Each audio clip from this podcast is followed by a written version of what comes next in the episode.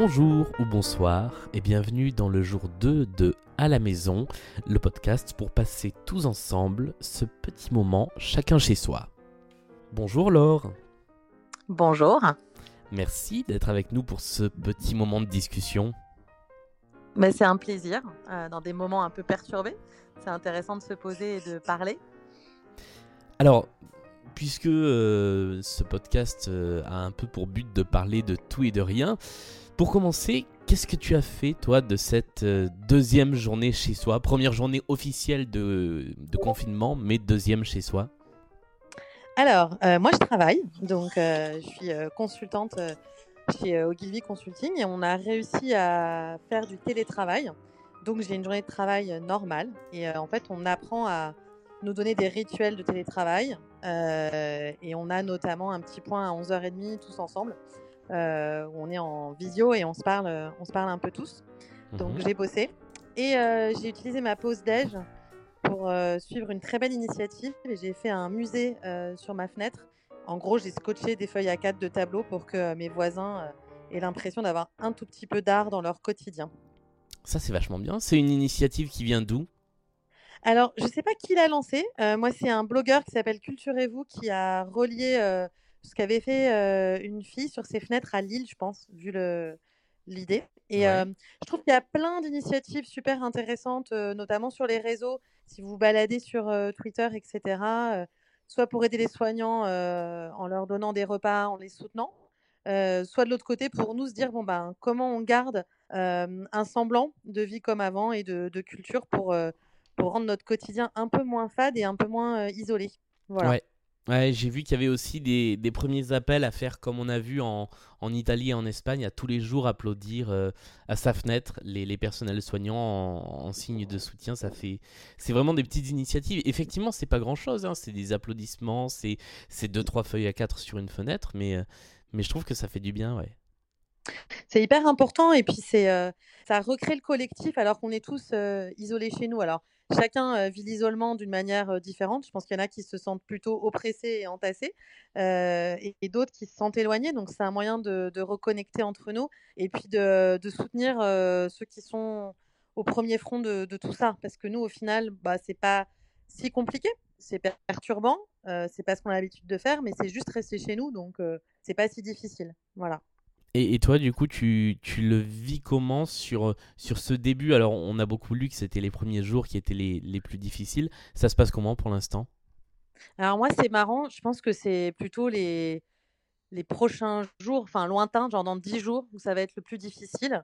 moi, euh, bah, il se trouve que euh, dimanche, j'ai remplacé euh, mes parents parce que je voulais pas qu'ils aillent être assesseurs aux élections. Donc, je l'ai fait à leur place.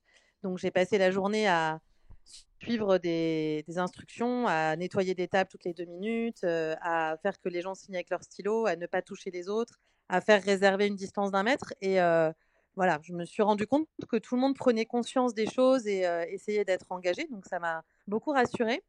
et puis ce matin, on a fait un call. Il se trouve que je suis dans une entreprise internationale et on avait un échange avec les Chinois qui donc ont traversé ça avant nous. Et il y a trois choses qui m'ont marqué. le premier truc, super chouette, c'est qu'il y a un après. Donc eux, ils sont au stade où ils peuvent ressortir et, manger dehors. Donc bah, bien sûr que ça va nous arriver. C'est rassurant de se dire que tout ça a une fin. Et puis ils nous ont dit deux autres choses.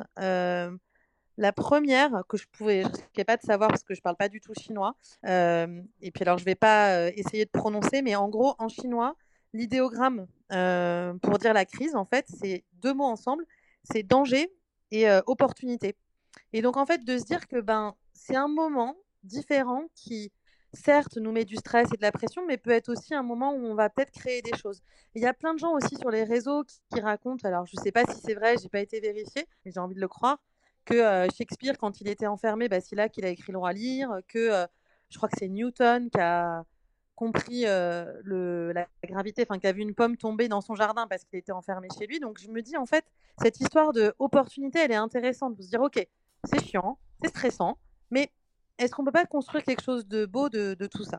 Et le troisième truc, c'est qu'ils nous ont raconté quelque chose que moi, j'avais pas en tête. C'est qu'en fait, les, boîtes les plus fortes aujourd'hui du CAC 40, enfin pas du CAC 40, les boîtes les plus fortes chez eux, notamment Alibaba, c'est des boîtes de e-commerce qui en fait se sont développées en 2003 au moment où ils ont affronté le SRAS. Donc en fait, de cette complexité sont nées des nouvelles entreprises qui sont aujourd'hui pour nous hyper courantes et surtout pour eux sont dans leur quotidien. Donc en fait, je me dis ben c'est peut-être juste un nouvel épisode de, nouvelles choses et de nouvelles créations et j'essaie de le voir positivement et de me dire que ben sous la contrainte, on peut créer des, des super belles choses. Voilà. Bah, ça fait du bien de, de, voir les choses sous cet angle. C'est vrai que quand on a euh, discuté tout à l'heure sur, euh, sur Twitter, euh, que, que, je parlais du, du lancement de, de, ce podcast, ce, que, ce que tu m'as dit, c'est je, je, peux parler de mes journées et donner une note d'espoir venue de Chine. Et c'est vrai que ça fait du bien d'entendre ça. Euh, ne serait-ce que de se dire que oui, bah, de l'autre côté du monde où ça a commencé plus tôt, ça y est, c'est en train de se terminer. Ouais, d'imaginer que ben il y a un après. Alors, je sais pas si l'après il sera exactement comme était l'avant. J'espère que non sur certains points, qu'on va prendre conscience euh, de la priorité de certaines choses. Euh, mais en tout cas, que c'est un moment pour se réinventer. Et l'autre chose que je me disais aussi, c'est en fait, il y a beaucoup de gens qui ont partagé ça sur les réseaux finalement, on vit quelque chose de stressant, mais dans des bonnes conditions. Par exemple, on n'est pas en plein milieu d'une canicule. Qu'est-ce que ça aurait été si on était en plus en canicule, tu vois? Donc je me dis, bah, ça nous prépare pour le truc d'après, en fait. et il y a, je crois que c'est Jérôme Colombin qui disait ça aussi sur les réseaux. je pense que c'est sa femme qui réagissait en disant, bah, ça va, en fait, sa femme est libanaise, je crois. Donc elle a dû vivre un certain nombre de passages de guerre. Elle dit, bah, ça va, on est confiné, mais on a l'électricité, on a le wifi on a WhatsApp pour voir nos proches, euh, on a à manger. Enfin, ça va, hein. c'est pas un confinement difficile, on devrait y arriver. C'est vrai. C'est vrai, et moi ce que, je retiens aussi, c'est que euh, les réseaux sociaux, et surtout Twitter, qui habituellement sont des petits champs de bataille entre, euh, entre tout le monde, deviennent des lieux beaucoup plus positifs, et, on se rend compte que bah, face à la priorité absolue que représente cette crise, finalement on fait passer plein de choses à l'arrière-plan. Et euh, alors, il y a des choses qui devront forcément revenir, mais, mais ça fait du bien en fait de voir des gens qui se parlent plus sereinement euh, qu'il y a une semaine. Ouais, et puis qui essayent de s'entraider, qui essayent de trouver des solutions. Moi qui bosse beaucoup dans le numérique, je vois plein de choses arriver. Je me dis que, bah, par exemple, le télétravail, euh, qui était quelque chose de complexe à installer, qui posait plein de questions aux managers, bah là, c'est voilà, expérimentation à grande échelle. Euh, et puis ça va peut-être ouvrir des champs des possibles. Euh, beaucoup de choses solidaires sur la partie éducation aussi, parce que voilà, il n'y a plus de profs et les parents qui sont euh, en train de gérer leurs enfants à la maison, ils ont besoin de, de soutien numérique. Donc ça nous permet aussi de voir tous les progrès et toutes les, les sources de créativité qu'on a potentiellement autour de nous. Ouais, c'est vrai.